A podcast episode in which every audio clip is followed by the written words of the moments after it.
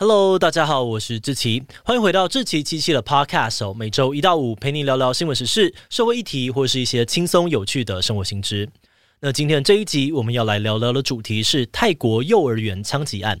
前阵子，泰国东北部小镇的一间幼儿园发生了一个骇人听闻的无差别枪击案，有二十四名儿童在这个案件当中不幸的丧生。而这个事件最让人震惊的地方是，那个凶手竟然还曾经是个警察。案件的凶手是三十四岁的潘雅，他在去年的时候因为涉入毒品的相关案件而被警队开除。十月六日的早上，潘雅因为毒品案出庭之后，原本要去托儿所接小孩，但不知道为什么找不到自己的儿子，在情绪失控之下，他用刀枪对老师以及正在睡午觉的小朋友进行无差别攻击，连路边的行人也受到了波及。而且更让人悲痛的是，他在犯案之后开车回家，又接连杀害了自己的妻儿，最后自杀身亡。整体事件一共造成了至少三十八个人死亡，其中有二十四人是儿童。一开始，不少媒体都引述警方的说法，判定凶手是因为吸毒、神志不清才会犯案。但随着更多的调查跟讨论哦，大家才慢慢的发现说，事情恐怕没有这么单纯。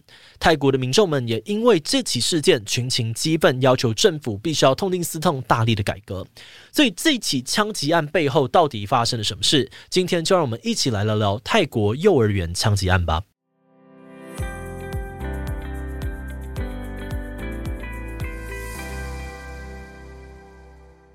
根据泰国媒体的报道，这位犯下枪击案的凶嫌潘亚常年都有吸毒的问题。他以前在当警察的时候，就是因为携带大量的毒品而被单位惩处，到最后直接开除。所以在这一次的案件刚发生的时候，泰国官员都认为说，潘亚可能是因为有吸毒，再加上找不到孩子，情绪崩溃，才会犯下这么可怕的无差别杀人案。不过，这个说法却在后来被推翻了，因为法医在解剖潘亚的尸体之后呢，发现他的体内并没有被验出毒品反应，也就是说，凶手至少在犯案前的七十二个小时之内，并没有吸食毒品，而这也让原本潘亚是吸毒吸到脑袋坏掉的推论，瞬间变得没有什么说服力。于是，泰国警方又改口说，凶手作案的动机主要是因为他的生活压力太大，包含他因为失业带来的经济问题，还有毒品官司的压力，以及他本身的家庭问题，通通加在一起，才会让他整个人大失控。但是很多民众对于警方这些说法，却还是非常的怀疑。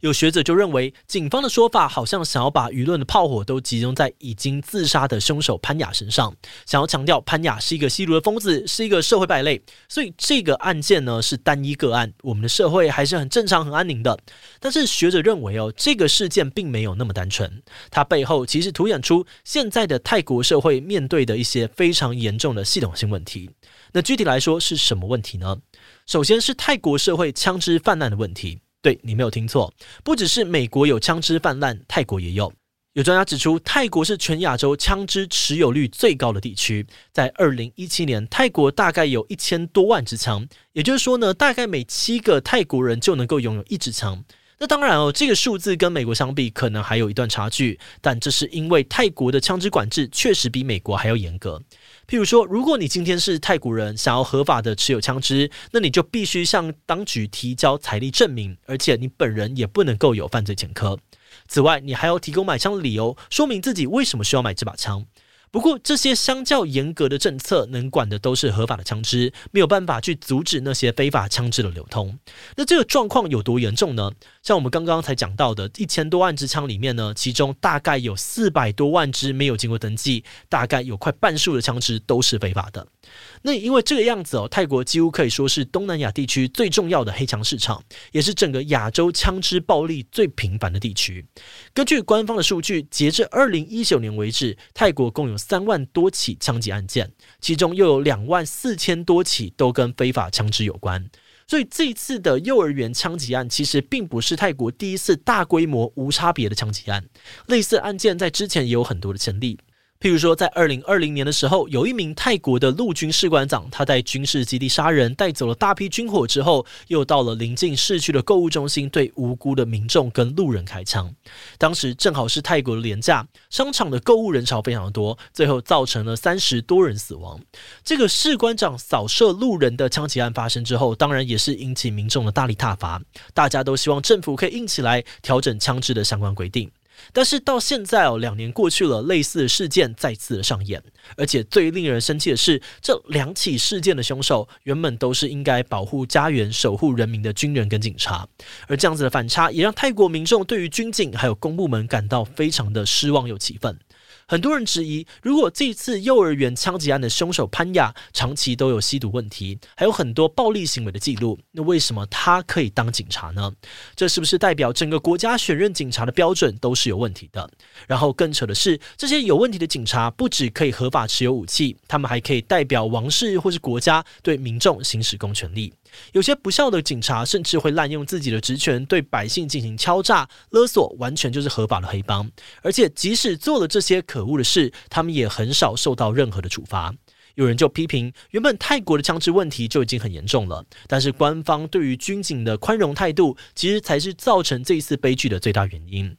普通的泰国民众如果想要持枪，除了要经过复杂的流程之外，他们能够持有的枪支数量也有额度限制的。而且这些有枪的民众也必须要多缴很多税给政府，但是相对来说，军警的持枪规范就宽松很多。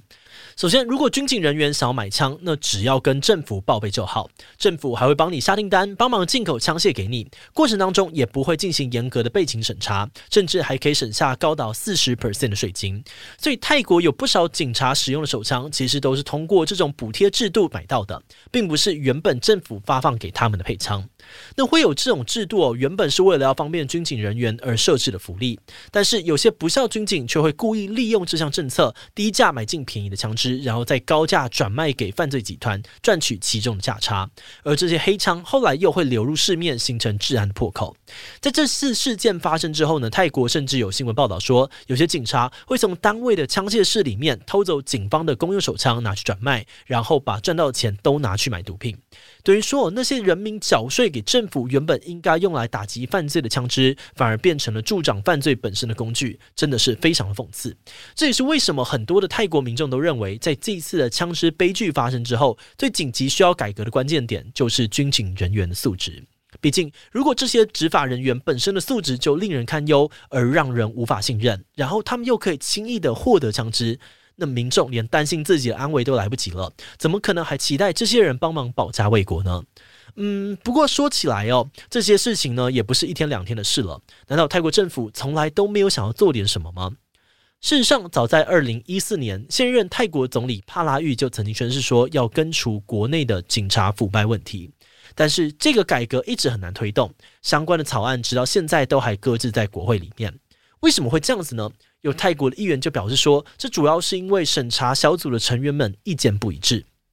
呃，这个回答好像有点官方哦，就是你知道说了点什么，但什么都没说。所以呢，也有其他的议员批评说，真正的原因根本只是政府不愿意大刀阔斧去改革警察制度。他们质疑说，这个草案只是在做做样子，完全没有想要积极推动的意思。所以一直到现在呢，好几年过去了，警察内部的贪污跟买官问题却还是非常的严重，根本没有什么改善。那关于这个部分呢，很多国外媒体也觉得，泰国的警察体制之所以很难改革，确实跟政府的态度很有关系。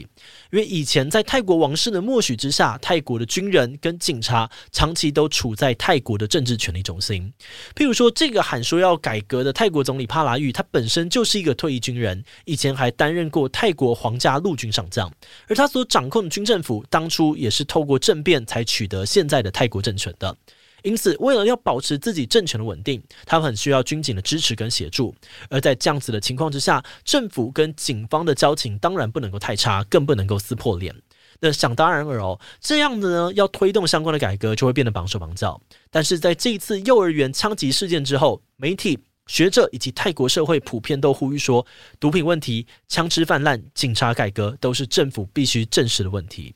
而在这些排山倒海的舆论压力之下，泰国政府确实也给出了一些回应。首先，泰国总理帕拉育宣布，他们会成立中央层级的委员会，邀集相关部会探讨如何解决毒品的问题。可能做法会包含加强查缉毒品交易、跟邻国合作查缉毒品制造基地，以及协助治疗毒瘾患者等等。同时，对于毒品犯罪者的逮捕、起诉跟惩罚程序也都会加快效率。而至于枪支管制的部分，帕拉育也已经下令要求泰国皇家警察要加强查缉枪支使用，严格的检查合法拥有枪支人。人是否有不当的行为。如果情节严重，会斟酌取消他们的永枪执照。而在非法枪支的部分，包含制造跟交易走私的行为，警方也都会加强追查。另外，目前泰国政府的高层也在研议哦，要推出更严格的枪械管制跟永枪规定，希望可以避免更多的悲剧出现。节目的最后，我们也想要来聊聊我们制作这一集的想法。我们团队一开始看到这个新闻的时候，心里真的非常的震惊，很难理解说为什么会有人可以就这样子残忍的杀害这么多无辜的幼童。